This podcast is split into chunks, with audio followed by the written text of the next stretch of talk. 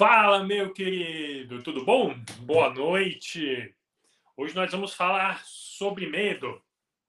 O Vitor, nosso aluno do curso de coleira básica eletrônica, estava com essa dúvida, então ele sugeriu o tema e nós vamos fazer. Vamos falar um pouco sobre medo, o que é o medo, a diferença de medo com insegurança, da onde surge o medo, é, maneiras de contornar esse medo, comportamentos que o cachorro vai apresentar se ele tiver medo.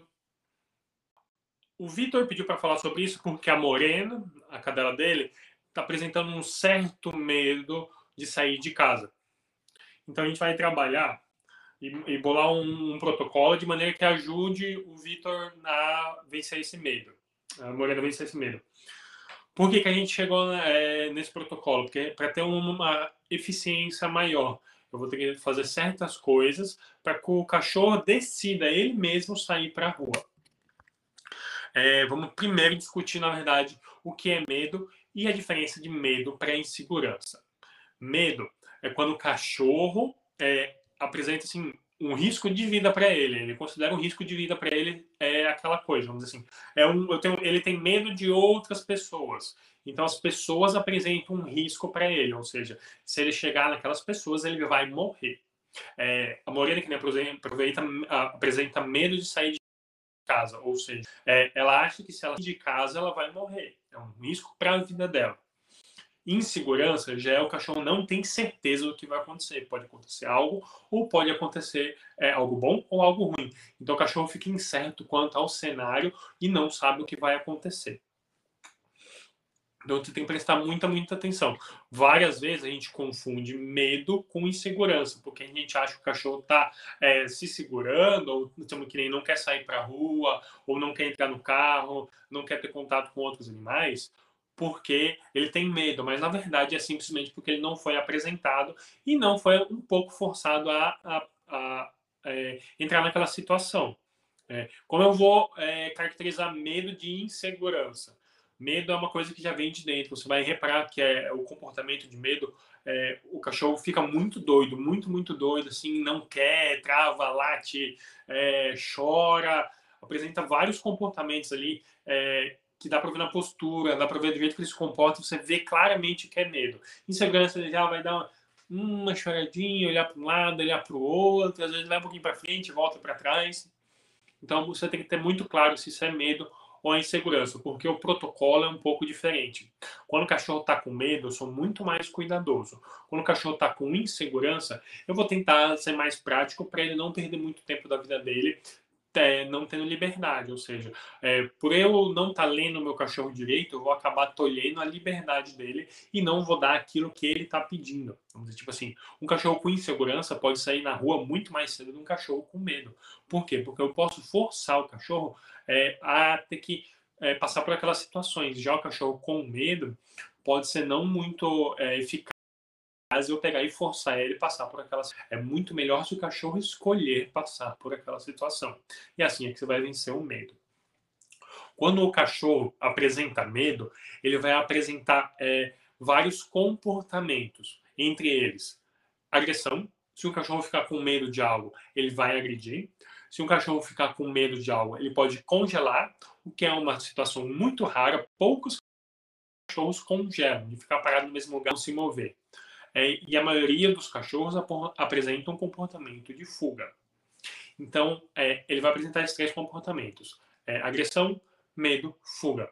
E a gente quer eliminar isso dele, ou seja, a gente quer ter que apresentar outros comportamentos que é para ele seguir.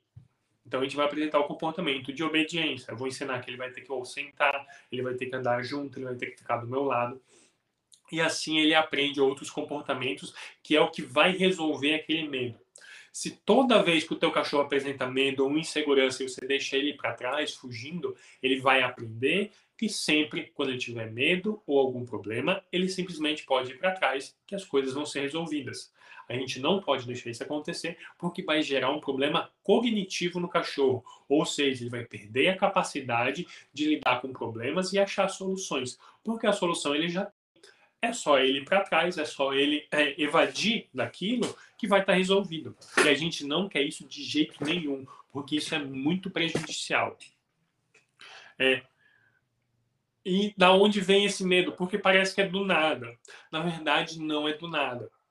O medo é algo que tem um grande componente genético, ou seja, o cachorro já nasce predisposto a ter medo daquilo. Fogos, principalmente, o medo vem do muita, muita, muito, muito peso do genético.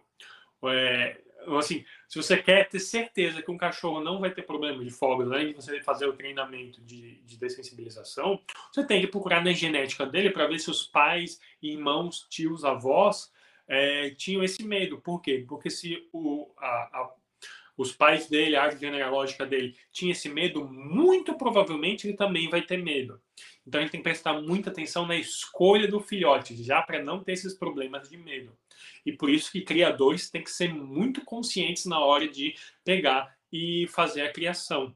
Ou seja, se, um cachorro, se o dono não prestar, se o criador não prestar atenção nas características de, assim, do medo do, dos cães dele, ele pode começar a ter gerações de cachorros que vão ter muito medo de muitas coisas. Então tem que prestar muita atenção nisso. É, eu vou pegar o cachorro e agora ele está com medo. O que, que eu vou fazer? eu vou começar a fazer um protocolo com ele, que é o que a gente é, fez com a Morena.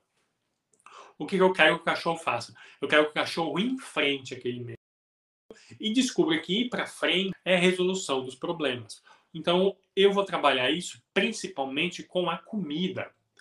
O estômago é a melhor maneira de todas de conseguir que o cachorro resolva problemas.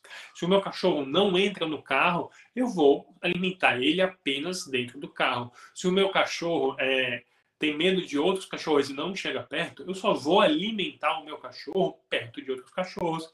Só vou alimentar meu cachorro perto de outras pessoas e só assim que eu vou indo. Por quê? Porque o cachorro com fome faz qualquer coisa.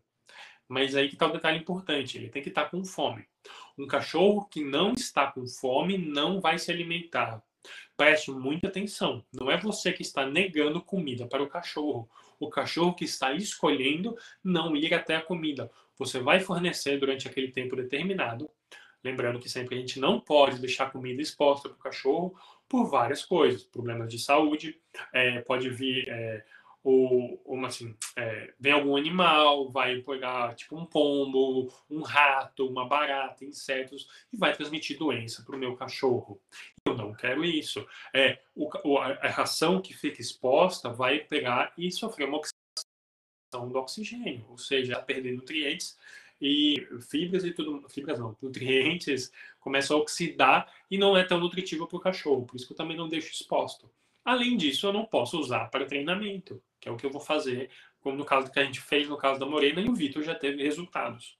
O que eu vou fazer? No caso da Morena, para medo de sair de casa. Você alimenta primeiro o cachorro na porta de casa.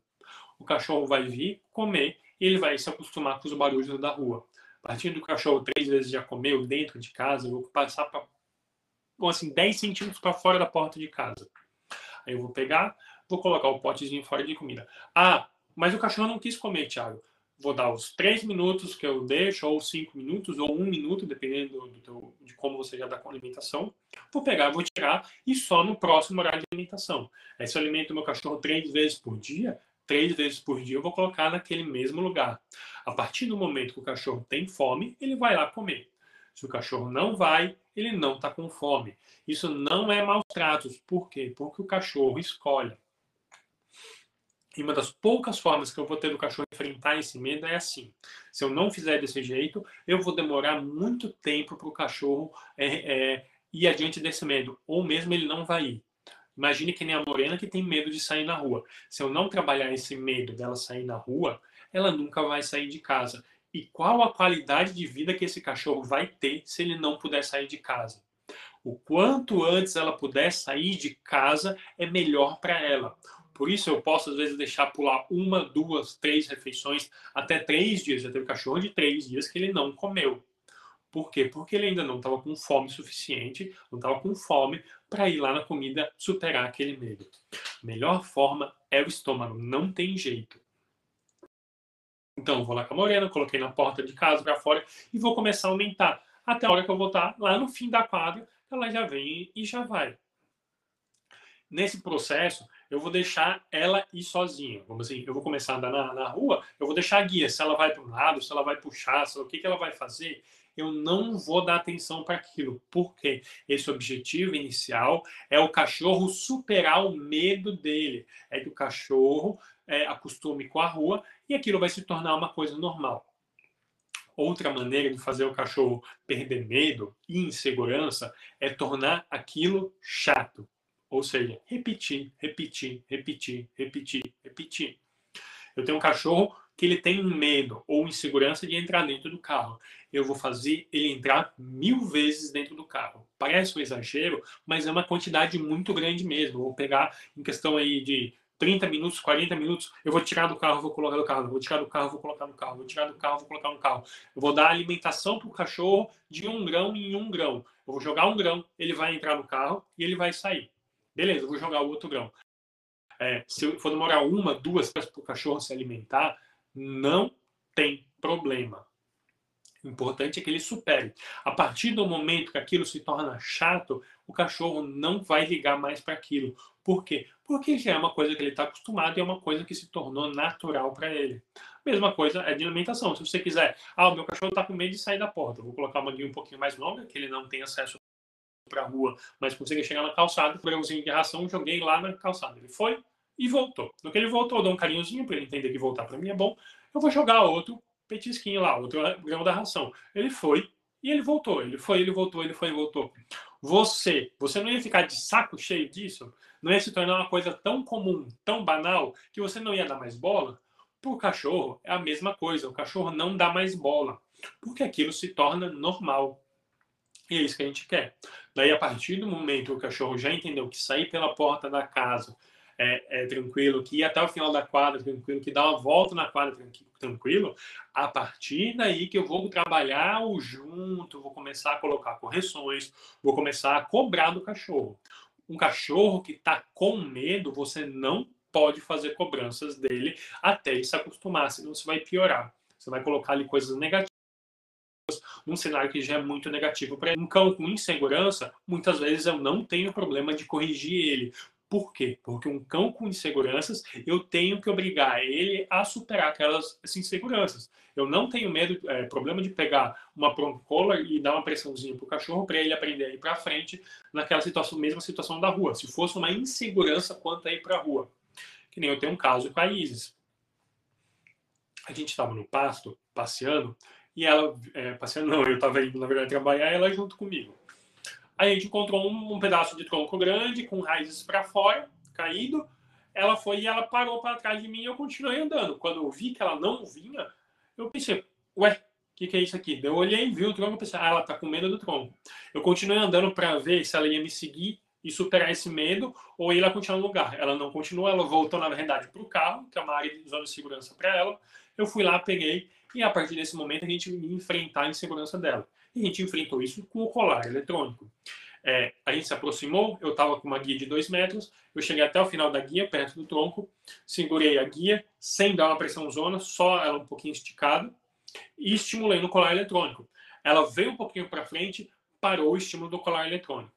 Eu andei mais um pouquinho, de novo, a guia esticada, estímulo do colar eletrônico. Ela veio para frente, eu soltei o estímulo do colar eletrônico. O que, que isso quer dizer? Ela diz que ir para frente resolve os problemas, ir para frente desliga o colar eletrônico, ir para frente para o incômodo. Parece bobeira. Só que toda vez, se eu não tivesse lidado dessa vez com isso, ela já tinha percebido uma vez que eu deixei que fugir é, era bom. Eu fiz errado, eu devia estar com uma guia longa aí de uns 10 metros para não permitir que ela fugisse, porque ela não pode aprender é, que fugir resolve os problemas. Se o cachorro faz uma vez, duas vezes, três vezes, a partir da terceira vez o cachorro já aprendeu e nunca mais esquece. O que a gente vai ter que fazer é trabalhar num contra-condicionamento para ele, é, vamos assim, ter mais vezes o comportamento esperado do que aquele comportamento indesejado. Por isso nós temos que tomar muito cuidado para o cachorro não aprender que fugir resolve os problemas. Então eu fui até uma hora que ela pegou e passou pelo tronco e a gente continua andando. Só que em vez de ir para frente, eu daí fui naquela questão da chatice. A gente passou ali umas 10, 20 vezes naquele tronco. Eu fui e voltei, fui e voltei. As duas primeiras vezes ela que dá uma travadinha. De novo, a pressão da guia, é, pressão do colar eletrônico veio acabou. E ela aprendeu que para superar os medos, ela tem que as inseguranças dela, ela tem que ir para frente, ela tem que resolver os problemas, procurar algum comportamento desejado que não seja fuga. E assim a gente foi, foi, até que ela resolveu esse problema. A gente chegou no gado, uma vez foi perseguida pelo gado, é, e aí eu tive que pegar ela no colo para resolver, porque ela é pequenininha. A ideia ela tem uma certa insegurança, não é medo. Eu sei que é uma insegurança. A gente foi, ela também quis ficar para trás. De novo, eu ensinei, tem que ir para frente. E eu não precisei daí ficar várias vezes. Com uma pequena apertadinha do colar eletrônico, a gente entendeu, opa, é para frente. Ela foi para frente. É, parece que é maldade que eu estou é, usando algo que vai incomodar o cachorro. Só que você tem que entender é, que se você fizesse o curso de colar eletrônico, você entenderia que o cachorro dá valor para coisas diferentes é, dependendo do estado mental dele. Ou seja, o cachorro está com o estado mental alterado, o estímulo do colar eletrônico vai ter um valor diferente. Que nem o, o colar eletrônico, assim, se eu uso ela para 15, naquela situação eu uso para 20, para 30, para 40, ela não está sentindo aquilo é, como um incômodo suficiente, ela não está sentindo aquilo com dor, porque senão ela estaria latindo, eu tenho filmagem dela, ela estaria latindo, ela estaria chorando, ela teria é, apresentando outros comportamentos de dor, que são comportamentos que ela não está apresentando. Ela está apresentando comportamentos é, esperados que eu queria. Deixa eu só dar uma olhada aqui se tem uma pergunta. Por hora, não. Vamos continuar. Aí a gente, é, ela superou o medo. Você tem que sempre prestar atenção. O cachorro tem que ir para frente, ele não pode ir para trás. Daí no gado, ela só um pouquinho já foi e resolveu o problema dela. Foi uma solução muito boa. Não é maldade, porque eu quero que o cachorro entenda. O cachorro tem que entender que superar o medo é necessário. Muitas vezes, com um petisquinho, eu teria que, vamos assim, que nem nessa situação, eu teria que voltar na alimentação dela e ela já teria aprendido que fugir era bom. Tem coisas que eu preciso resolver na hora. Naquela hora eu tinha um colar eletrônico que foi muito útil para mim. É, se ela tivesse com fome, eu conseguiria com petisco? Talvez conseguisse. Só que ia demorar muito mais tempo. Em vez de resolver um problema na hora, ia deixar para depois e ela ia perder certas liberdades por causa daquilo e aprender algo ruim, algo que eu não quero. Então a gente tem que prestar muita atenção no que a gente fornece para o cachorro. A gente tem que tomar cuidado, muito cuidado. Presta atenção no que o teu cachorro está te dando de resposta resposta e o que, que você está aceitando. Tudo que você aceita, que o cachorro tem, é, é, tem assim, liberdade, tem conhecimento daquilo, eu estou tentando lembrar a palavra, gente. Tem sucesso, desculpa, agora lembrei. Tudo que o cachorro tem sucesso é um reforçador positivo. Se o cachorro tem sucesso na fuga, ele vai ser reforçado positivamente aquela fuga, ou seja, vai acontecer mais e mais vezes. Então, a gente tem que punir a fuga e reforçar o comportamento de ir para frente, ou seja, tem que diminuir a quantidade de fugas e aumentar a, a, a ida para frente para o cachorro aprender a resolver problemas. Se eu permito meu cachorro ir para é, fugir, lembrando, você vai é, impedir ele de resolver problemas e o teu cachorro vai estar tá é, menos desenvolvido mentalmente, por assim dizer. Para evitar surgimento de medo, eu vou ter que fazer um processo de habituação. Se o cachorro já tem uma certa insegurança, eu vou ter que fazer um processo de dessensibilização. Qual que é a diferença? A habituação é quando o cachorro não apresenta nenhuma resposta frente àquele, uma resposta indesejada frente àquele estímulo. Ou seja, por enquanto aquilo assim, ele não sabe se é bom, não sabe se é ruim, ele ainda vai descobrir. Então eu vou habituar, que nem o meu cachorro é, não está acostumado a sair para a rua. Para aquilo lá, por enquanto, é indiferente para ele. Ele não teve nenhuma coisa boa e nem algo ruim frente àquilo. Mas daí eu vou, vou habituar ele a andar na rua, vou habituar primeiro a andar dentro de casa, andar na frente de casa, andar na quadra. Ele vai perceber que tudo aquilo é normal e a partir daquele momento os estímulos não vão causar algo ruim nele e habituar com pessoas. Eu começo com uma pessoa longe, eu vou aproximando e tudo mais. O cachorro aprende a lidar com aqueles estímulos. Na sensibilização, o cachorro já teve um, uma experiência ruim. Aquele estímulo já trouxe algo é, não bom para ele. Então a gente tem que fazer uma apresentação mais devagar. Ou seja, em vez de trazer uma pessoa de 10 em 10 metros para perto do cachorro, eu vou de 10 em 10 centímetros. Eu vou uma coisa bem mais lenta. Só que se eu não fizer essa dessensibilização para o cachorro, eu vou ter problemas porque o cachorro não vai entender como resolver os problemas e vai ter aquela coisa lá. O cachorro vai ficar preso em casa porque ele não sabe é, lidar com as inseguranças e com medo. O cachorro vai ter um menor desenvolvimento é, mental, de cognitivo. Então a gente tem que trabalhar na dessensibilização muito devagarzinho. É, dessensibilização de som. Eu vou colocar um barulho bem baixinho e vou começar a aumentar, aumentar durante a alimentação de sensibilização de vassoura, o cachorro tem medo. Eu vou varrer de longe e com ele no place, eu vou começar a me aproximar cada vez mais, cada dia um pouquinho. Ah, o cachorro tem medo de, de, de água. Eu vou colocar o mangueira, tá molhando uma planta longe aqui, ou vou deixar ali na água dele a mangueira para daí começar a me aproximar dele e tudo mais. Uma parte muito importante em todo esse processo é o cachorro escolher fazer a escolha certa. Parece redundante, mas não é. Se você obriga o cachorro a escolher, se você mostra para ele o caminho, ele vai per perder um tanto desse aprendizado. E é isso que eu não quero. Eu quero que ele aprenda. Então, que nem o colar eletrônico com a Isis. Foi a escolha dela. Eu dei as opções. Ela podia ir para um lado, ela podia sentar, deitar. É, mas a única opção que ia trazer desligar o colar eletrônico era vir para frente. Eu dei as opções, ela escolheu qual ela queria. Tanto é que eu fiquei um minuto com o colar quase no máximo, segurando até ela escolher a coisa que eu queria desejar. Ela apresentou vários comportamentos nesse um minuto. Só que daí, só resposta desejada é que ela escolhe conforme. Se o meu cachorro. É... Caiu aqui a conexão? Voltou. Voltou aqui a conexão. Se o meu cachorro escolhe superar aquele medo, é excelente, porque ele está aprendendo. Eu estou lá com o meu processo cognitivo do cachorro, processo de resolução de problemas, a todo vapor. Como assim? A fome é essencial. Por quê? Porque eu vou jogar e o cachorro vai escolher entrar. É muito diferente quando eu obrigo o cachorro a enfrentar uma coisa e ele escolhe. Por isso que na parte do medo é muito importante o cachorro escolher. Por quê? Porque é uma coisa muito mais profunda do que uma insegurança. Uma insegurança, às vezes o cachorro está de frescura. É, eu não posso perder esse tempo pela qualidade de vida do cachorro, porque senão ele vai ficar preso dentro de casa. Então eu obrigo ele para ele ver que aquilo lá é uma bobeira dele mesmo. Agora, quando é o medo, se o cachorro escolhe superar esse medo, ou às vezes na dessensibilização mesmo, quando eu consigo oferecer que ele escolha, é muito melhor, porque eu vou estar em várias áreas. O cachorro escolheu, ele não foi obrigado. Parece que é, o cachorro não vai entender isso, mas o cachorro entende. Eu, como profissional, estou te falando, o cachorro consegue determinar a diferença. É muito engraçado. Mas ele determina. Se você faz uma coisa obrigada, é, ele aprende muito mais difícil, cimenta muito mais difícil. Vamos dizer assim, a questão do aprendizado de comandos.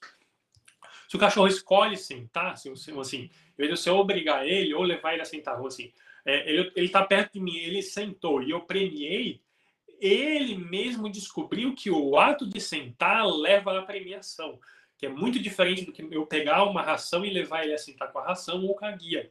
Diminui o processo de aprendizado. E eu quero o cachorro sempre estando mais fácil aprendizado, porque no final vai ser muito mais fácil eu treinar ele se ele está com o aprendizado em dia é, com, a, com a cognição dele em dia. Tá bom? Deixa eu ver se tem alguma dúvida aqui. Por enquanto não temos dúvidas, então deve estar muito claro. Muito obrigado, Vinícius, por estar aí com a gente. Vitor, ficou alguma dúvida aí, Vitor? Se você ficou alguma dúvida, você fala.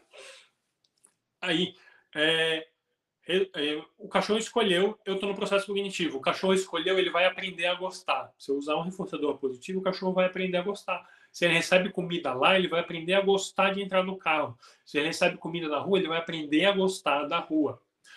Se eu deixasse para é, obrigar ele a sair de casa, ele podia demorar um pouquinho mais para gostar. E sempre que o cachorro gosta, ele faz com mais gosto e é mais gostoso tanto para a gente como para o cachorro. De novo, redundância, mas tem que ser falado. É, deixa eu ver aqui mais alguma anotação. É, utilizando a utilização da comida. Nada melhor do que a comida. Eu, eu uso o colar eletrônico quando eu não posso deixar o cachorro lá é, em privação da comida. O cachorro escolhe se privar da comida. Lembrando, gente, não é maus tratos. O cachorro escolheu, o cachorro não está com falta de nutrientes. É, Se eu não deixar o cachorro sem essa alimentação, o cachorro não vai conseguir superar. Se alguém te disser que consegue fazer esse trabalho sem o cachorro tá privado e com vontade de comer, não tem como. Essa pessoa está mentindo. Ou ela vai fazer uma coisa que é assim: hoje eu tô da porta, amanhã eu tô 99,9 centímetros da porta, amanhã eu tô 99,8. Pode funcionar. Com alguns cachorros funciona assim. Só que perceba quantos meses, até anos, você acha que qual é a qualidade de vida melhor para o cachorro? Eu pegar e fazer alguma coisa durante três dias que ele vai conseguir superar um medo, ou o cachorro pegar e ficar meses e anos dentro de casa sem sair por puro medo, porque eu não fui fazer o necessário por ele, por dó e por culpa minha, para minha consciência humana. Gente, o cachorro não é humano, o cachorro é cachorro e você tem que apresentar soluções de cachorro para ele, não de humanos. Então preste muita atenção no que o teu cachorro está falando e naquilo que você quer ensinar para ele. Certo, gente? Vamos encerrar por hoje. Muito obrigado pela presença de todos. Semana que vem, quinta-feira, a gente vai ter live com a Jenny. Vamos falar sobre humanização. Ela vai ser lá no Instagram. Beleza, gente? Muito obrigado e bom final de semana para vocês. Bora pro treino.